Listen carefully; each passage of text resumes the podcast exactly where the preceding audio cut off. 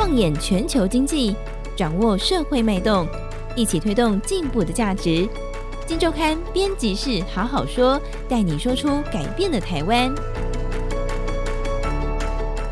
各位听众朋友们，大家好，我是金周刊总编辑杨少华，欢迎收听这个星期的编辑室好好说。大家新年快乐！二零二四年到了。新年快乐之外，其实你回顾二零二三年哦，当然整个《金融刊》做一本财经杂志，我们看到了很多这个风起云涌的事情哦。去年一整年 AI 啊浪潮这样子鼓动下来，整个资本市场其实还蛮精彩的。但是呢，你不可否认，整个二零二三年，如果你看得更广一点的话，其实还是有一些不好的事情在发生，一些撕裂的事情哦。这个战争啊，啊，乌俄还在打啊，以色列这边。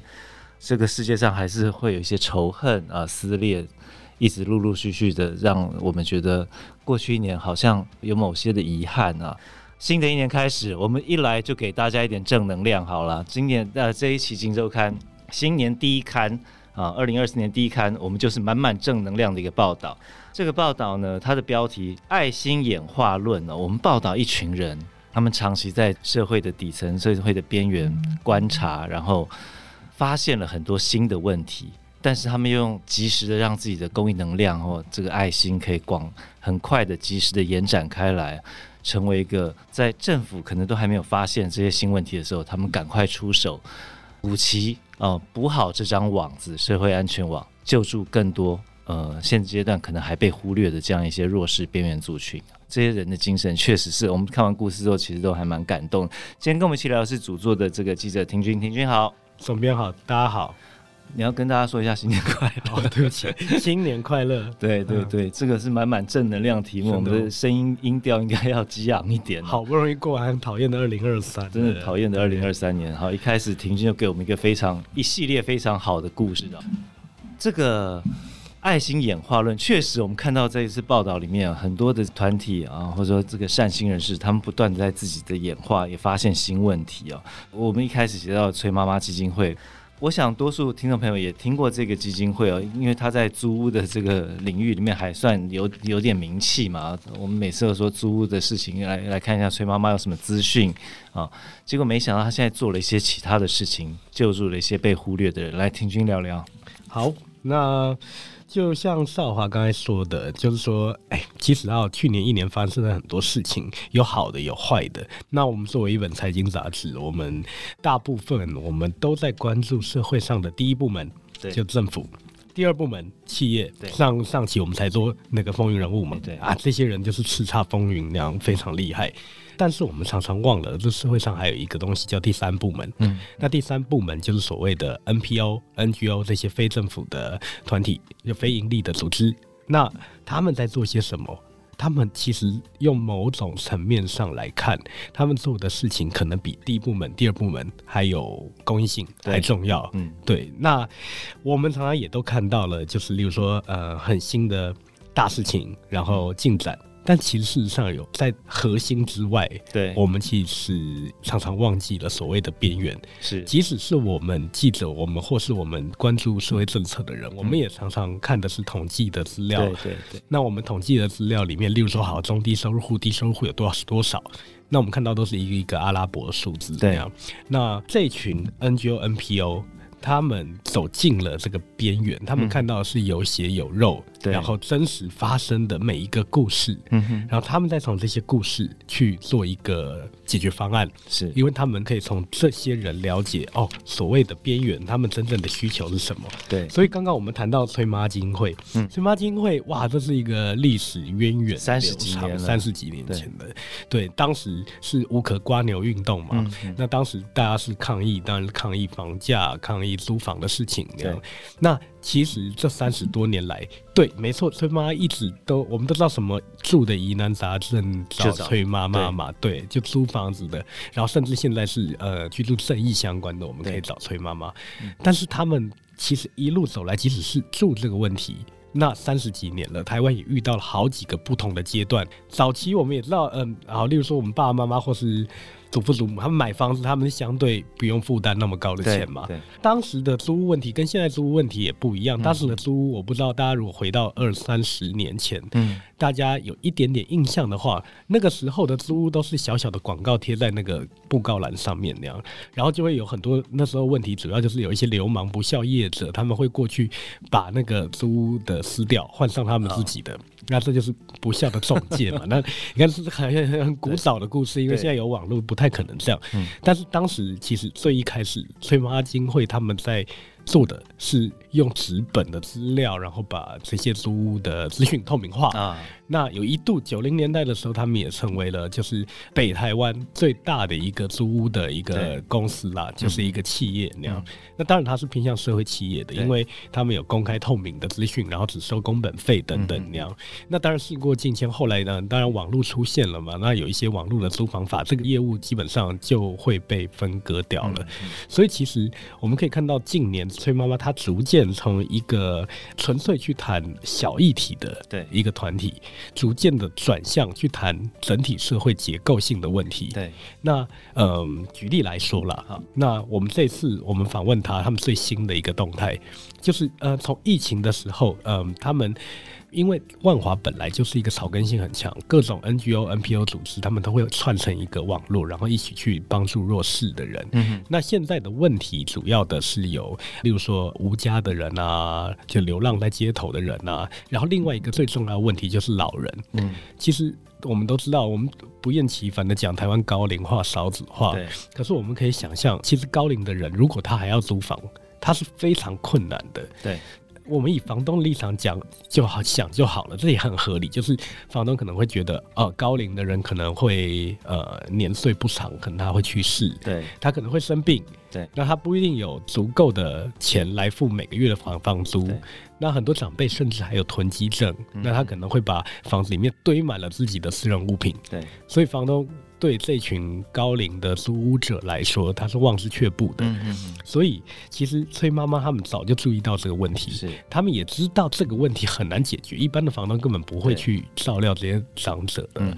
所以他们想到的办法是，第一个就是说，他们呃，崔妈他们有一个还在做一个包租代管的一个公司，叫做瓜牛租屋。这个关着租屋就可以提供他们一部分的屋源。其实有很多房东，他们不是不愿意租给高龄的房客，只是他们会觉得，第一个不知道怎么管理。第二个，嗯，也不知道怎么收租嘛。那崔妈妈透过找到这些房源，然后他成为那个管理者，变成一个二房东的概念。哦、难怪他会说他是地表最暖二房东。没错，嗯、对。那他第一个他是成为二房东，他就有一些房子可以租给这些高龄的人。但是高龄的问题还是存在嘛？刚刚讲的那些，嗯、所以我刚才说过万华那些草根的，例如说有一些人是有社会福利相关的 NGO，、嗯、有一些是长照相关的 NGO。对，那这些资源也可以透过崔妈妈做一个。一个平台，然后引介给这些呃年纪比较大，然后或者是呃经济能力没有这么好的人那样。嗯嗯、我们来讲一个实际的案例，好不好？没问题啊，实际的案例有两个案例，我都很想讲。但我觉得时间关系，我们大概就是选一个。好，那我讲一个真的是非常感动，嗯、我被感动的啦。嗯，嗯，有一个阿姨，这个这对我们采访是很困难的。嗯嗯，她六十多岁，但她是一个聋哑的人士，对所以其实。我们访问就是这样，我们话很多嘛，我们也喜欢听故事嘛。那 可是他我们很难嘛。对。但是我们到了呃那一天，我们其实是到他新租屋处那样。那那个新租屋处，我们一进去，我突然发现，哎，怎么这么大的阵仗那样？然后其实原来是有带了手语老师。对。然后当场也带了呃另外一个社服的伙伴，叫做人生百味。嗯嗯。那。人生百味是专门做无家者的，那人生百味这个机构，他就带了两个无家的大哥大姐过去，他们要帮这个阿姨来整理她的房子，这样。那她这个房子里面一进去，我以为是囤积症，因为真的很多东西那样，可是。在手语老师的翻译之下，我们才知道这些东西其实都是阿姨用来营生的，就是她把这些碎布料，然后还有一些塑胶布那样。哦，所以她的房间满满都是一些碎布，对，对都是碎布那样。哦，但但是那他是营生的工具或材料这样。对，她把它做成小包包，然后到处去卖，哦、然后她用手语比说：“人不能好吃懒做那样，我一定要一辈子都工作。”对，对他很努力。嗯、那这是第一个感动我的。嗯嗯、然后第二个，你如果再仔细看她的房子，你会看到哇，在在很多布啊什么东西杂物的之中间有一面墙是非常干净的。嗯、那他那一面墙上面挂着一幅油画，里面有两位应该是一个夫妇，嗯，然后穿着那个日治后期的那种漂亮的西装，然后还有衣服那样，嗯、然后应该是出自某个台湾前辈画家之手那样。嗯、那他非常珍视那个，那我们才继续问他的故事。嗯，原来他其实当时年轻的时候，呃，因为一个机缘嫁给了，我不能说那个是谁了，嗯、但是他就是一个。我们也可能会在历史课本里面看到的那种大人物、大学者啊，他那个学者的大儿子，他刚好也是聋哑，所以他们就呃找了朋友，然后介绍让他们两个在一起互相扶持。对，但是等他公婆去世以后，那这个阿姨和她的先生，他的生活就变得非常困难了，因为呃，第一个他们原本是住在台大，但这个这个教授跟台大有关，台大的宿舍，那后来因为法规的关系，所以被赶出去了。赶出去以后。公公婆婆走了，然后嗯，他们基本上遗产没抢到嘛，遗产完全没抢到。当时是这个阿姨用尽生命才抢到那幅油画，哦、对，然后所以她才比较珍视。是的，然后所以这个阿姨后来她的老公也因为她本来就小儿麻痹，然后后来又出车祸，所以最后就卧床。对，所以这阿姨大概从三四十岁开始，她就是一直在工作，一直在工作，想要照料她好她的家人那样。哦、最后老公也去世了，对，那阿姨看起来可以松一口气。嗯问题是，他在工作的场所里面又被另外一个也是聋哑的人士诈骗了啊！所以最后他一无所有，他只能住在一个顶家。那但是那个顶家的租金又积欠很久，所以他又被赶出来了啊！正当他彷徨无助的时候，那他终于透过社会局找到崔妈妈，崔妈妈当然立刻启动他们的计划，对，然后帮他找到。其实他现在房子也不见得说很好了，因为我看照片确实不是很理想。没错，他那个。其中一间房价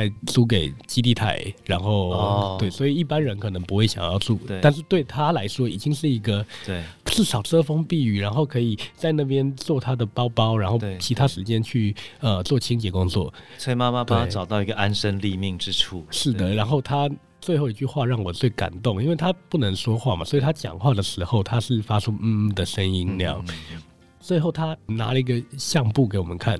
看到里面有个男人那样，然后呃，基本上他来不及比手语，他嘴巴就已经先出说出来“爸爸”，那就是他的公公那样。他说：“公公现在在这个房子里面啊，终于有个地方，然后可以从天上看着他，然后在梦里面出现，鼓励他要继续勇敢的前进。”对，那这其实就是崔妈妈还有他自己的努力，然后才让。呃，他接下来的晚年不会过得那么辛苦。哎、欸，真的，其实这些事情啊，你真的只有走进去这个边缘一点，走进底层，你才有办法很敏感的感知到，在社会的安全网之外，有一些新的人正要需要帮忙。刚刚我们讲崔妈妈，其实我对如果还有时间的话，我另外想谈关爱之家。老实说，因为我看他们的故事，他也是从。哦，他照顾的面向艾滋病的患者，艾滋，然后随着高龄化，艾滋病的高龄患者，然后也向下艾滋宝宝，最后艾滋宝宝又走到了移工的黑宝宝。我们可不可以简单谈一下他的故事？这我真的觉得很可惜的是说，现在我们的时间就太短，这对。故事都是三十年起跳的，对。对，那都是大概三分之一个世纪的故事。那我们我可以稍微提到，嗯，像他的创办人，我们这次有遇到他，就我们叫他杨姐啦，他叫杨婕妤，对，那。他一路走来，当然他是先从，因为他一个年轻朋友，当时呃是一个有名的创作者，然后他因为艾滋病，然后有受到很多很多的压力，所以他决心要来做艾滋的全人照顾，这是他的起源。这样，然后中途我们可以讲他们，我们就不用时间来讲他们遇到的问题，例如说一天到晚就是被邻居给抗议，想要赶走，嗯，那。那个在早期哈，邻居抗议可能有点道理，因为当时艾滋病是绝症嘛，呃，很难治疗，也很有感染力。但是其实到现在，我想要呼吁的一件事情是，现在有一个说法叫 U 等于 U，在艾滋病患者只要每天服用一颗药，它基本上它是完全没有传染力的，然后而且与常人是无异的。嗯，好，那。刚刚我说的，就即使到现在，我们都不能明说他们在哪里，对，因为我们去了，但是我们讲了，他们可能又要面临搬迁的一个压力，这样。那除了这个这些，我们也讲到说，哎，高龄艾滋病，其实现在的艾滋病患者比较幸福啦，就是有一天一颗药可以控制嘛。可是当时九零年代、两千年的时候，那时候是要吃一堆药，然后而且那些药每一个都有副作用，所以其实艾滋病患者现在大部分很很大一部分都五十岁以上了。可是他们五十岁以上老化的比我们快，其实这真的只有在第一线观察的人才会知道这个事情。是的，是的，而且肠道机构基本上虽然政府有规定有一些艾滋友善的肠道机构，但是。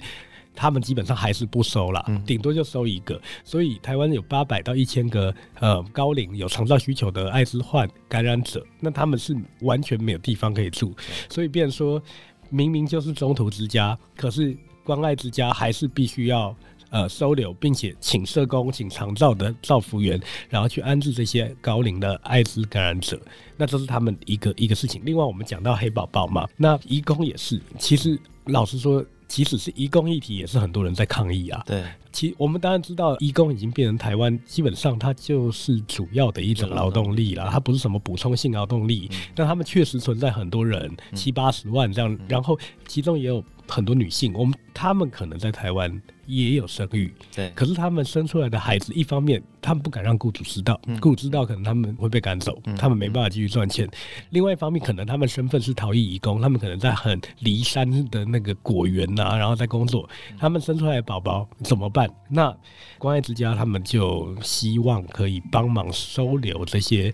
第一个，他们不可能有台湾国籍，台湾的国籍认定是属人的，那他们。父母只要不是台湾人，他们就没有台湾国籍。嗯、可是母国也很难取得，因为每一个国家对这件事情的重视程度不一。那像现在的印尼还算帮忙，越南就不帮忙这样。嗯嗯、那所以这些孩子，那在台湾的时间，那关爱之家他就必须要帮他们找一个空间，然后找到一些老师，然后找到任何方式可以帮助他们。很多小孩，很多母亲都因为这样子就死掉了。我们听到太多故事，对，对，然后甚至不是早期前几年，他们连疫苗都没得打，就这样默默的就变成一具小小的尸体。对，但是其实当然关爱之家佩服。他做了很多自我的转变，对，例如说，呃，其实我说他们不是机构嘛，那他们有儿少机构没有错，但是儿少机构因为政府的政策关系，他们也要提供给台湾流离失所的小朋友，嗯，所以其实移工的小孩他的量能是远远不够的，对。那可是如果我今天呃没有正式立案，我不是机构，那那个可能社会局来他就罚你，对。所以，其实，在这种合法非法之间，他们必须要变成好几个小家，就是说，用可能四个小孩，然后一个保姆，然后去照顾。可是，我们可以想象，这成本多高？成本就高。他们一年就是要花一亿五千万去哇，去做他们所有的事情。对，而永远都被钱追着跑。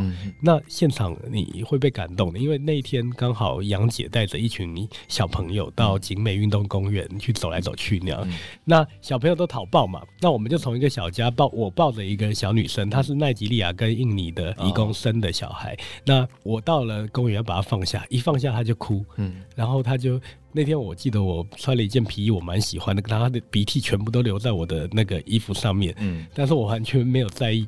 然后直到了最后的最后，我们结束采访，我要把它放下来，一放下来他就哭。那那个感觉真的是依依不舍。这些小朋友多爱台湾，然后多爱跟人相处。嗯嗯嗯，他们只是小朋友。对。但是可能只是因为他们的父母亲，然后或者是社会的歧视，或者我们公民素养还没有到，对，他们就要忍受比我们更辛苦的童年。嗯，其实看这个故事啊，看整篇报道，真的会看到一些揪心的一些画面、场景跟描述。但是，就像刚刚说的，其实每个揪心的背后，其实也正可以凸显另外一群人，他们用很强的能量。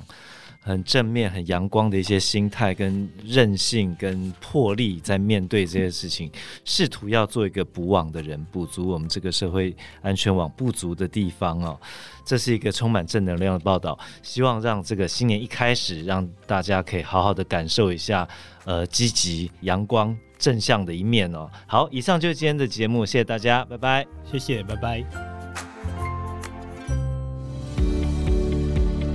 听完 Podcast 节目，有好多话想分享，想要提问却无处可去吗？别烦恼了，现在只要点击资讯栏下方的 Discord 社群平台连接，输入昵称就可以立刻问问题，与主持人互动哦。让我们一起在学习的路上不孤单，等你来加入。